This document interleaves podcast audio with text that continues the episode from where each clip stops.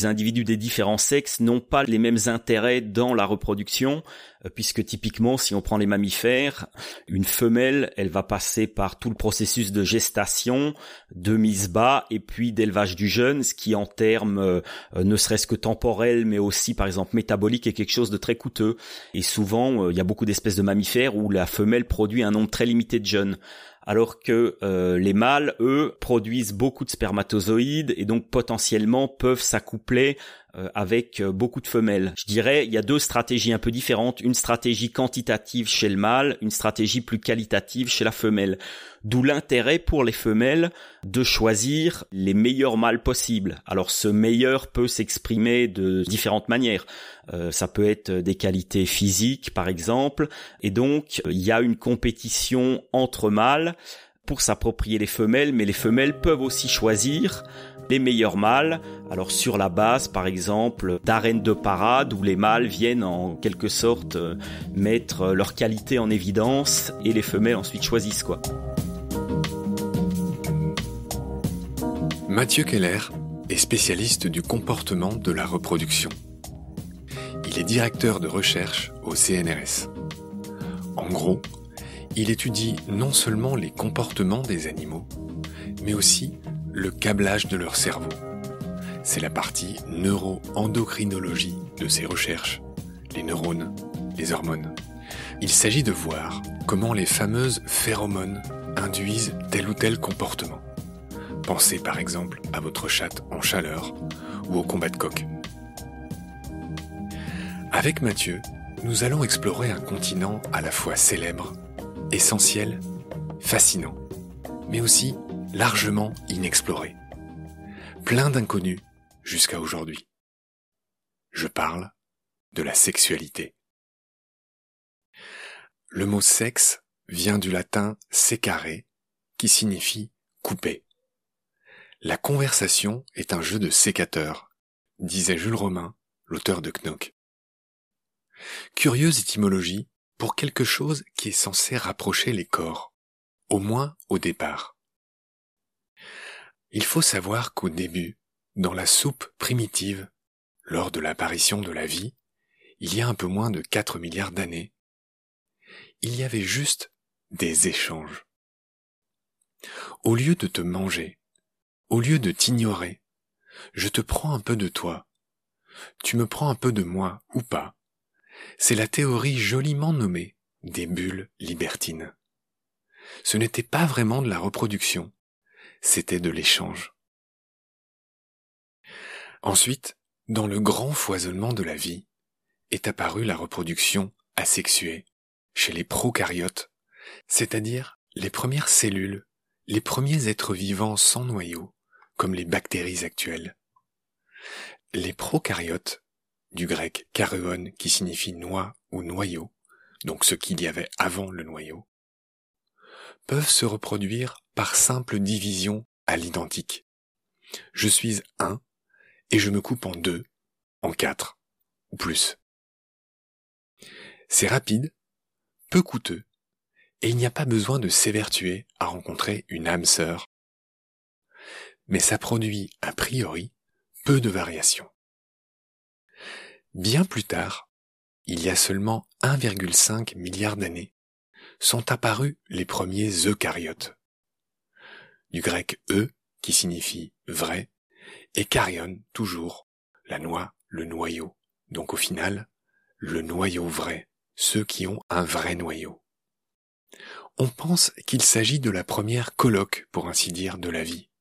De gros prokaryotes auraient commencé à intégrer de plus petits à l'origine.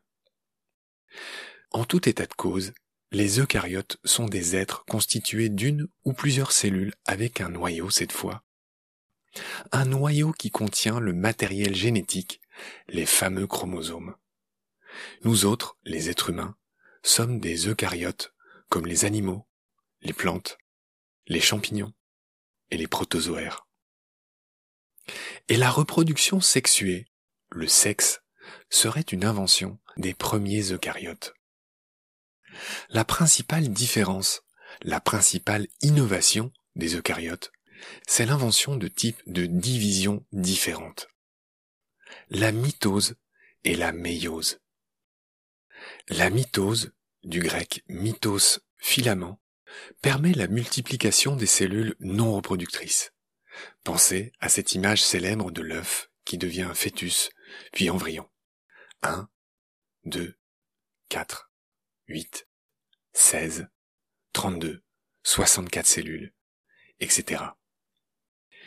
Et la méiose, du grec méiosis, amoindrissement, diminution, permet de former nos gamètes. Autant de petits véhicules, le spermatozoïde pour les mâles et les ovules pour les femelles. Des cellules où chaque parent donne la moitié de ses chromosomes, d'où le nom de méiose, amoindrissement. La moitié de ses chromosomes, donc la moitié de son ADN, de son information génétique, qui code toutes ses caractéristiques. Et ces deux moitiés sont recombinées dans un œuf qui va donner un individu original, nouveau, différent des parents. Et ça, ça permet beaucoup plus de variations au hasard, dont certaines sont mieux adaptées à d'éventuels changements. C'est un des grands mécanismes de l'évolution. La reproduction sexuée présente des avantages et des inconvénients. Mais quoi qu'il en soit, 95% des espèces actuelles ont recours à la reproduction sexuée. Et seulement 5% des espèces, donc, utilisent la reproduction asexuée, sans sexe, qui présente elle aussi des avantages et des inconvénients. Certaines espèces, comme le puceron par exemple, sont ceinture et bretelles, puisqu'elles peuvent utiliser les deux modalités. Nous allons revenir sur toutes ces bases dans ce premier épisode. Sexualité des animaux, chapitre 1. C'est parti. Salut Mathieu. Bonjour Marc. Alors, je suis ravi de te retrouver. Euh, je t'appelle où là? On est où en France? On est à Nouzilly. Euh, donc Nouzilly, c'est un petit village à quelques kilomètres de Tours où est situé donc le laboratoire où je travaille, qui est le laboratoire de physiologie de la reproduction et des comportements. C'est quoi C'est le CNRS C'est l'INRAE C'est quel euh, C'est un laboratoire multitutelle. On a quatre tutelles qui sont l'INRAE, le CNRS, l'Université de Tours et l'IFCE, qui est l'Institut français du cheval et de l'équitation. Donc ta spécialité, en résumé, c'est euh, la biologie du comportement. Est-ce que on peut assimiler ça à l'éthologie? Oui, tout à fait. Ça dépend un peu de la définition qu'on prend. L'éthologie, c'est euh, l'étude du comportement des animaux dans leur milieu naturel. La biologie du comportement, c'est un peu plus large puisque euh, ça peut inclure euh, l'étude du comportement des animaux dans des situations qui ne sont pas forcément celles de, de l'environnement naturel, mais par exemple dans des conditions d'élevage ou de laboratoire. Ah, d'accord. Ok, merci de cette précision. Pour finir de te présenter euh, brièvement, euh, donc euh, tu es marié, tu as deux petites filles à qui je voudrais faire un gros bisou, Emma et Hélène, c'est bien ça? Tout à fait. Elles sont très jeunes, mais on leur fait quand même un, un, gros bisou. Et je finis par dire que tu as écrit un bouquin qui s'intitule Les animaux et le sexe aux éditions Quae, et ça c'était en 2018. C'est exact. Cher Mathieu, on va rentrer dans le vif du sujet. On va parler aujourd'hui évidemment de sexualité. Je voudrais commencer euh, rappelant quelques grandes évidences qui ne sont pas si évidentes que ça. Je voudrais commencer par dire que le but de la vie, le but des animaux, alors tu vas me dire que c'est faire de l'anthropomorphisme que de parler de but, donc je vais retirer ce mot-là, mais en tout cas, il semblerait que l'objectif de la vie soit de se reproduire. Et pour se reproduire, la vie a inventé différentes modalités. Est-ce que tu peux me résumer lesquelles euh, en général? Donc effectivement, pour qu'une espèce se perpétue, il faut qu'elle se reproduise et donc qu'elle génère euh, des descendants. Donc il y a différents moyens euh, pour cela. Il y a deux grands types de reproduction. La reproduction asexuée, donc clairement la reproduction sans sexe, où un individu tout seul est capable de produire des descendants, et puis la reproduction sexuée, euh, qui nécessite donc des échanges entre deux partenaires sexuels pour produire ses descendants. Est-ce qu'il y a différents types de reproduction asexuée Il y en a différents. Si on reste dans le monde animal, il y a euh, par exemple la parthénogenèse. Un individu arrive à produire deux descendants euh, identiques. Après, il y a évidemment tout le monde euh, végétal. On connaît tous euh, les greffes, le fraisier, la multiplication végétative des plantes, ou euh, typiquement en, coupant par exemple une branche, et on a tous fait ça avec nos enfants, vous la mettez dans l'eau, elle refait une plante entière et différente de la première. Oui, mais ça, c'est des choses qui impliquent la main de l'homme. Mais dans les façons naturelles que la vie a de se reproduire de manière asexuée, il y a quoi? Ça se fait aussi. Le fraisier, par exemple, euh, fait des tiges qui, euh, quand elles sont en contact avec le sol, refont des racines et la tige initiale peut se rompre et donner un plan complètement indépendant du plan initial. Oui, ça s'appelle euh, les stolons. oui, oui, les, les stolons, c'est cette tige qui vient produire un nouvel individu et les rhizomes, c'est les nouvelles racines qui se forment quand le plan prend en terre. D'accord, donc ça c'est chez les plantes, mais si on reste chez les animaux, donc il y a la parthénogenèse, tu l'as dit tout à l'heure, c'est la capacité qu'a une femelle à se reproduire, c'est l'équivalent du clonage, on est d'accord? Oui, oui, oui, c'est l'équivalent du clonage, oui. D'accord, est-ce qu'il y a d'autres choses que la parthénogenèse chez les animaux? Il y a la division cellulaire, non? Enfin, le fait de se diviser en deux chez les bactéries. Oui, alors pour les individus euh, unicellulaires, mais ça revient à faire euh, du clonage et de la parthénogenèse. D'accord. Ah oui, d'accord. Ok. Bon, c'était juste pour rappeler que voilà, la vie semble. Alors, je sais que les chercheurs aiment pas quand on dit ça parce que c'est très anthropomorphique. Euh, semble chercher son chemin, comme il est dit dans Jurassic Park, mais la vie semble avoir pour but de se perpétuer, de se reproduire. On va voir plein d'exemples où c'est le but absolu de la vie d'un animal de se reproduire. C'est-à-dire que même sa vie n'a aucune valeur. Euh, ce qui compte uniquement, on dirait que c'est programmé dans les gènes de tous les animaux, c'est de justement passer leurs gènes. Et ça, c'est la priorité absolue. Je voulais aussi dire en préambule que la reproduction sexuée semble avoir des avantages et celui qui est le plus important, c'est sans doute le brassage génétique. Qu'est-ce que ça veut dire, Mathieu, le brassage génétique? En quoi c'est un avantage? L'avantage de la reproduction sexuée, c'est de produire des descendants qui diffèrent des individus parents.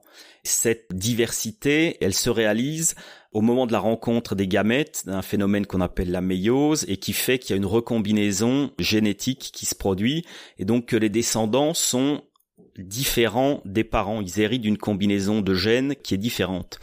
Et ça, ça produit un avantage fondamental, c'est que quand les conditions de l'environnement viennent à changer, eh bien, cette diversité, elle fait qu'il y a des individus qui vont euh, pouvoir s'adapter plus facilement à ces conditions changeantes de l'environnement. Alors que si les individus, par la reproduction asexuée, ont tous le même patrimoine génétique, eh bien, je dirais, cette capacité d'adaptation, elle est moindre. Il y a d'autres avantages à la reproduction asexuée, mais ça, c'est un grand risque. C'est-à-dire que si l'environnement change euh, drastiquement, les individus risquent d'être moins adaptés. Ok, on va parler aussi, je suis toujours dans mes généralités, euh, c'est assez fascinant quand on y pense, de, des origines euh, de la reproduction euh, sexuée. J'ai lu une jolie expression, la théorie des bulles libertines. Est-ce que tu peux me dire un mot sur cette théorie des bulles libertines? Ça parle de quoi?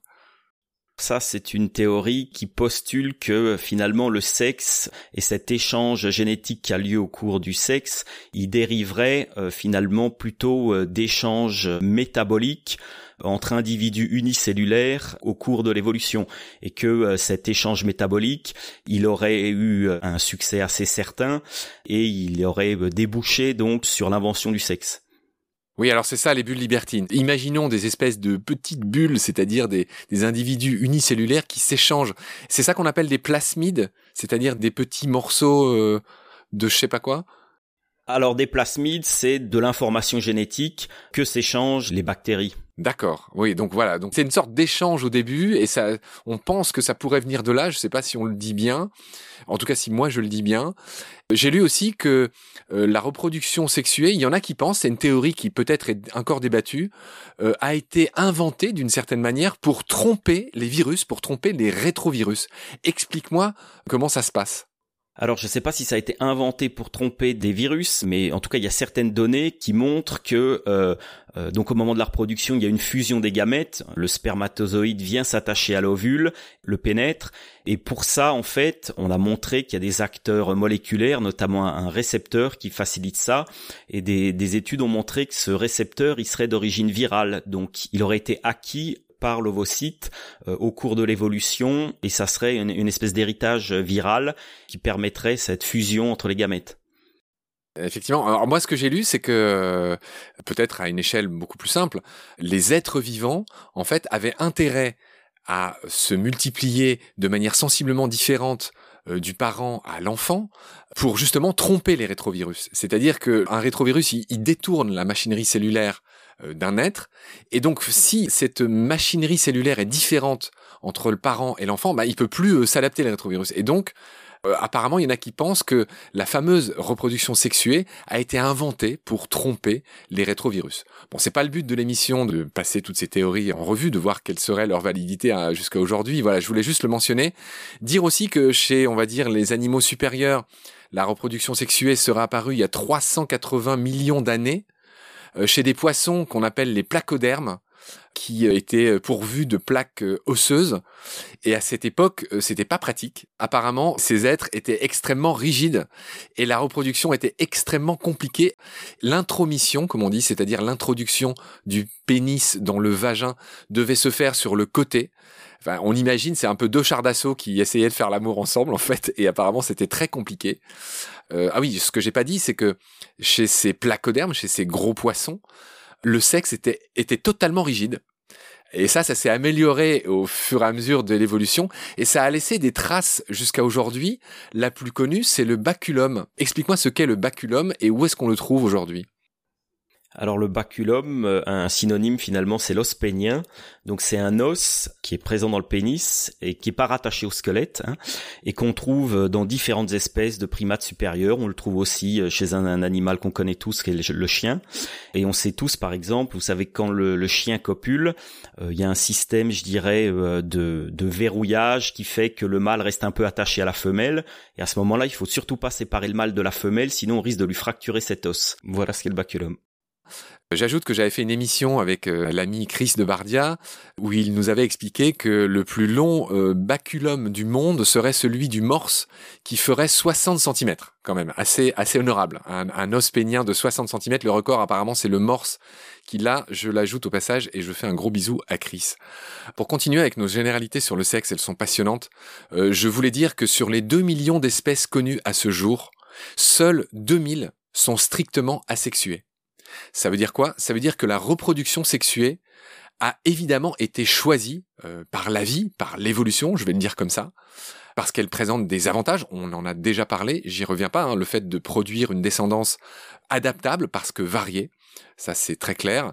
Et ce qui m'a fait sourire en préparant l'émission, c'est que je me suis rendu compte que certains animaux sont ceinture et bretelles, en l'occurrence le puceron. Le puceron, par exemple, fait partie de ces animaux qui est capable de se reproduire de manière asexuée et de manière sexuée. Est-ce que tu peux m'en dire un mot? Ces deux stratégies, je dirais, elles sont un peu de saison, puisque les pucerons choisissent notamment de produire des œufs plutôt en hiver parce que les œufs peuvent passer la mauvaise saison. Il y a effectivement voilà les deux stratégies qui en fonction des conditions de l'environnement peuvent être euh, l'une ou l'autre peut être privilégiée. Ouais, ceinture et bretelles, je disais effectivement, à la belle saison, quand tout est facile, la stratégie du puceron, c'est de se multiplier.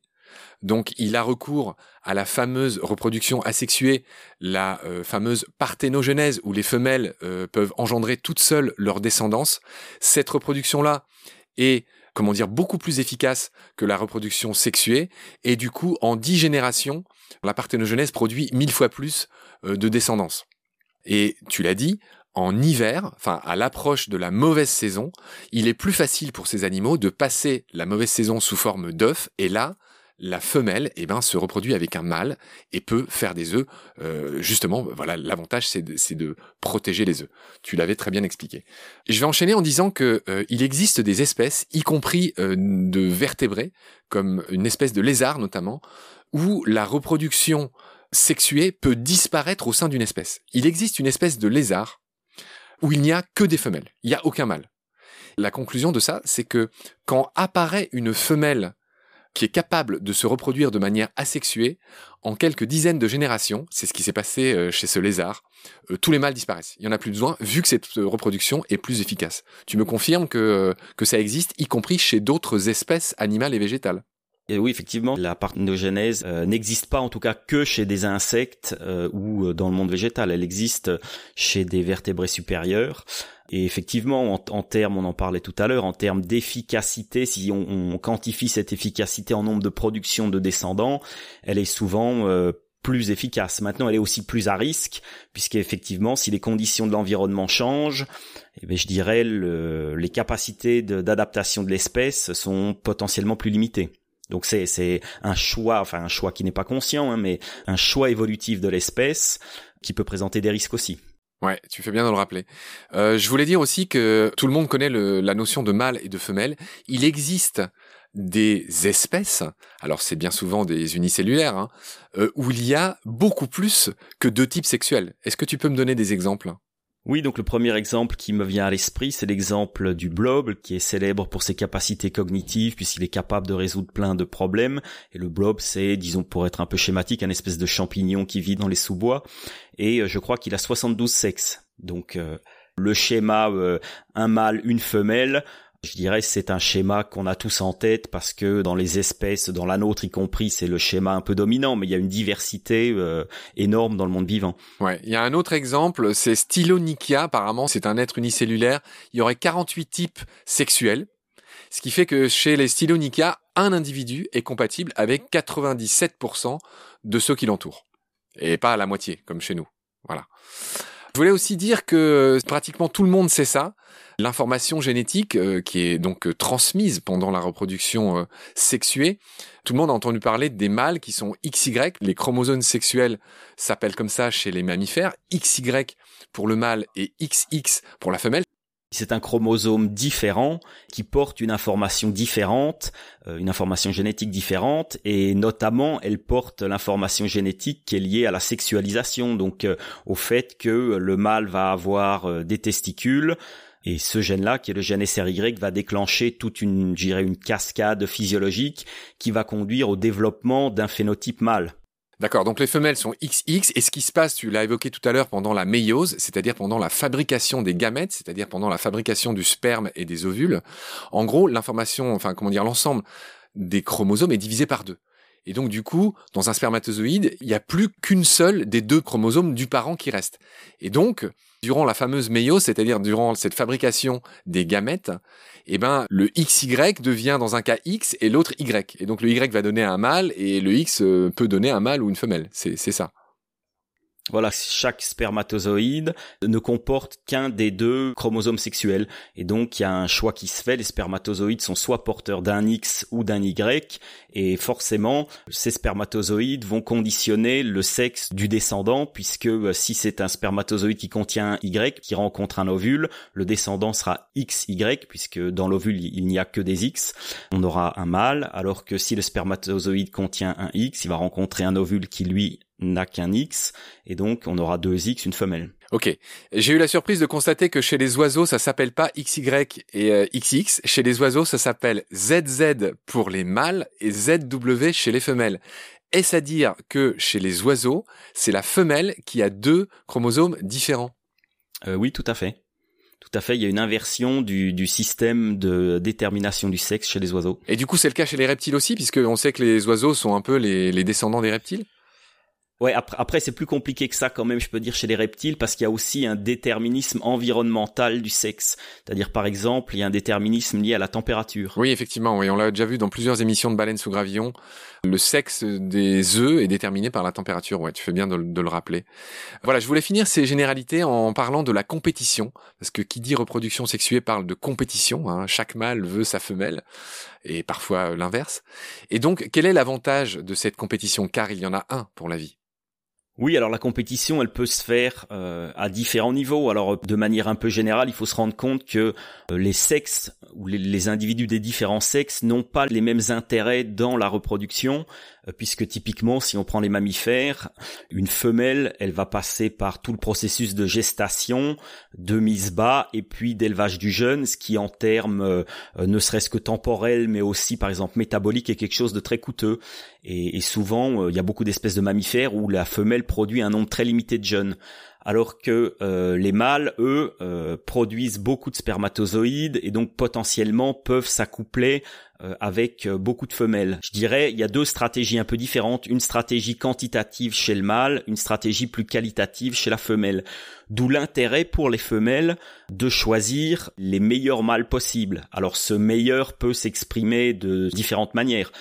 ça peut être des qualités physiques par exemple, et donc il y a une compétition entre mâles pour s'approprier les femelles, mais les femelles peuvent aussi choisir les meilleurs mâles, alors sur la base par exemple d'arènes de parade où les mâles viennent en quelque sorte euh, mettre leur qualité en évidence et les femelles ensuite choisissent quoi.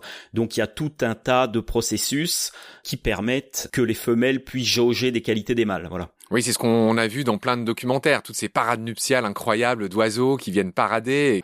Il faut beaucoup de travail pour euh, séduire une femelle et, c'est ce qu'on voit souvent dans les docus, je pense aux oiseaux jardiniers notamment. Oui, oui. Euh, alors les oiseaux jardiniers, peut-être pour rappel, c'est cet oiseau qui vit en Australie et qui construit un nid complètement incroyable euh, avec des branchages et puis de différents éléments qu'il rencontre dans son environnement et qui fait un nid donc très spectaculaire. Et les femelles visitent les nids des mâles et euh, effectuent leur choix sur la qualité des nids construits par les mâles. Ouais, c'est incroyable. On en reparlera tout à l'heure. Ok, Mathieu, on a fini nos généralités. Et on va s'arrêter là pour le premier épisode qui avait pour but de bien réexpliquer ces grands principes. Je te retrouve très vite pour la suite et avec gourmandise et je te dis à bientôt. Salut Mathieu. À bientôt Marc.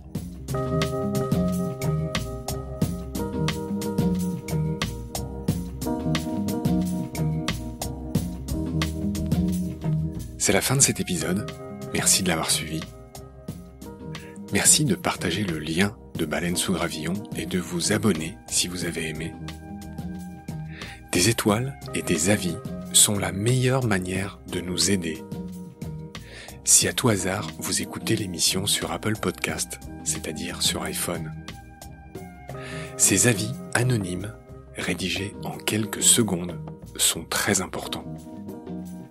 Au-delà de la gloriole, ils nous permettent en effet d'être plus avantageusement suggérés dans les moteurs de recherche. Nous n'avons qu'une trentaine d'avis pour l'instant, alors que vous êtes des milliers à nous écouter chaque semaine. Je prie humblement les auditorices de prendre ces 20 secondes pour ce petit coup de pouce. Grand merci par avance. Celles et ceux qui le souhaitent peuvent aussi nous aider en faisant un don, même minime, sur le site Tipeee. Je refuse de faire de la pub pour préserver notre indépendance et votre confort d'écoute. Mais ce podcast indépendant est fait sans aucune aide.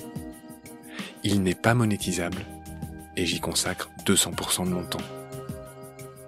En attendant de trouver un partenaire auquel je lance un appel, et avant de devoir bientôt arrêter Baleine sous Gravillon faute de financement, je remercie du fond du cœur les abonnés et les futurs partenaires qui peuvent nous aider.